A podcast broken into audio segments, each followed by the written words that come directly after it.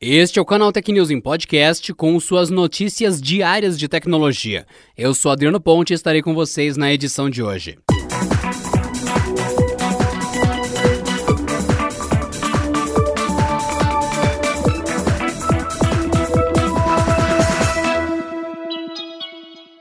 Axon 25G. Esse é o nome do primeiro smartphone que traz uma câmera de selfie embutida sob a tela, embaixo dela, ou seja, embaixo do display. Fabricado pela chinesa ZTE, o modelo dispensa o uso de notches e recortes na tela, para aproveitar todo o espaço na superfície principal do celular, e isso sem recorrer também a módulos móveis para o uso da câmera frontal. Segundo a ZTE, a técnica empregada no Axon 25G não compromete a reprodução de imagens na tela. É compatível com profundidade de cores 10 bit e cobertura total ao espaço de cor DCI-P3.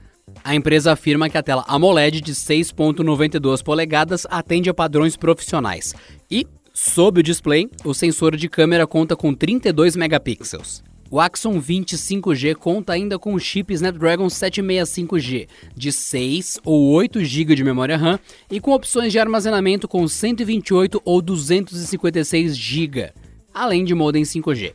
Tem ainda um conjunto triplo de câmeras traseira e bateria de 4.220 mAh, compatível com padrões de recarga rápida da Qualcomm de até 30 watts. O preço fica entre R$ 1.740 a R$ 2.205 na conversão de hoje e sem impostos. No entanto, pelo menos por enquanto, seu lançamento está restrito ao território chinês.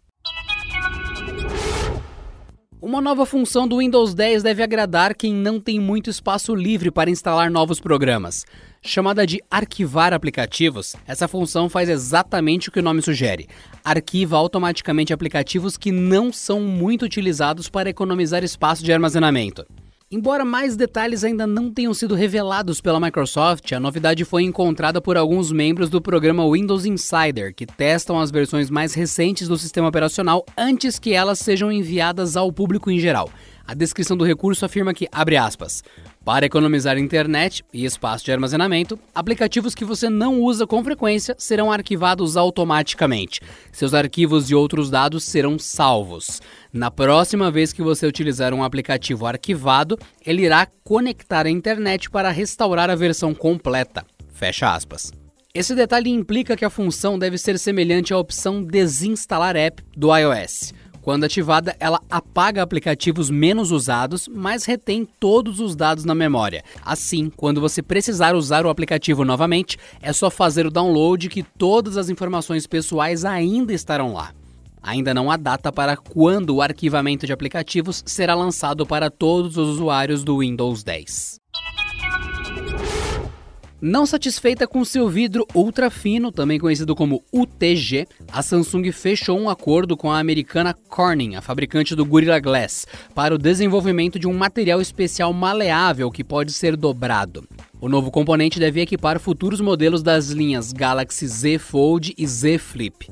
O UTG, utilizado no Galaxy Z Flip, foi desenvolvido pela Samsung Display em parceria com a alemã Scotts, que fornece o vidro usado na tela dos aparelhos.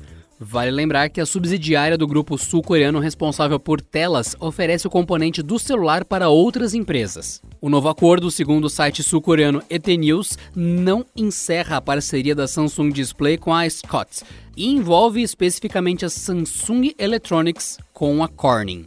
O objetivo seria reduzir o custo do vidro especial, integrando o material independentemente da subsidiária que fabrica as telas de OLED e LCD.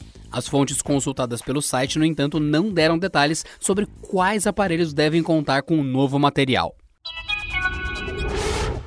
Em comunicado enviado aos desenvolvedores, a Apple informou que entraram em vigor novas regras para atualizações de aplicativos em sua App Store. A partir de agora, correções de bugs não terão a distribuição adiada devido a problemas com as regras da loja. Além disso, os desenvolvedores de apps poderão sugerir mudanças no próprio regulamento da plataforma, após a divulgação de casos que chamaram a atenção da opinião pública. A Apple já tinha noticiado as mudanças durante o evento para desenvolvedores, a WWDC, em junho. Para os criadores de apps, as mudanças oferecem menos restrições ao publicar correções de problemas em seus programas de jogos, com a exceção de casos em que a Apple identifica possíveis problemas jurídicos. Para os usuários, a novidade evitará situações inusitadas, como algumas que aconteceram durante esse ano. É o caso do app de e-mail Hey, inicialmente aprovado pela Apple e depois bloqueado, inclusive suas correções de falhas, devido a uma suposta violação das regras na App Store. Outro caso foi o app de yoga Down Dog, que teve atualizações restritas pela moderação da loja da Apple após o aplicativo se negar a incluir um período de testes para assinaturas pagas. As práticas da Apple, que agora podem ser questionadas pelos criadores de apps, estão sob investigação por órgãos de fiscalização de abuso de poder econômico na Europa e Estados Unidos. Ainda sobre a Apple, o Facebook acusa a dona do iPhone de bloquear um aviso em uma nova ferramenta da plataforma sobre a cobrança de 30% de comissão pela Apple em qualquer compra feita por meio de um app no iOS. A ideia do Facebook incluía lançar um espaço onde influenciadores e pequenas empresas pudessem hospedar seus eventos online e receberem todo o dinheiro arrecadado. O objetivo aqui era servir como uma forma de compensar a receita perdida durante a pandemia de Covid-19, e nessa transação não seriam descontados os 30% cobrados por App Store ou Play Store. No caso, a rede social informou que a Apple não só recusou o pedido, como criou uma regra na App Store que basicamente impede os desenvolvedores de falarem sobre informações que ela considera irrelevantes aos usuários. Em comunicado, o Facebook afirma que, abre aspas, Agora, mais do que nunca, devemos ter a opção de ajudar as pessoas a entenderem aonde vai o dinheiro que pretendem dar às pequenas empresas. Infelizmente, a Apple rejeitou o nosso aviso de transparência em torno dos 30%, mas ainda estamos trabalhando para disponibilizar essas informações dentro da experiência do aplicativo. Fecha aspas. E por hoje é só, pessoal. Nos vemos na próxima quarta-feira em mais uma edição do canal Tech News em Podcast. Bom descanso e até lá. Este episódio contou com o roteiro de Rui Maciel, edição de Mari Capetinga e editoria-chefe de Camila Rinaldi.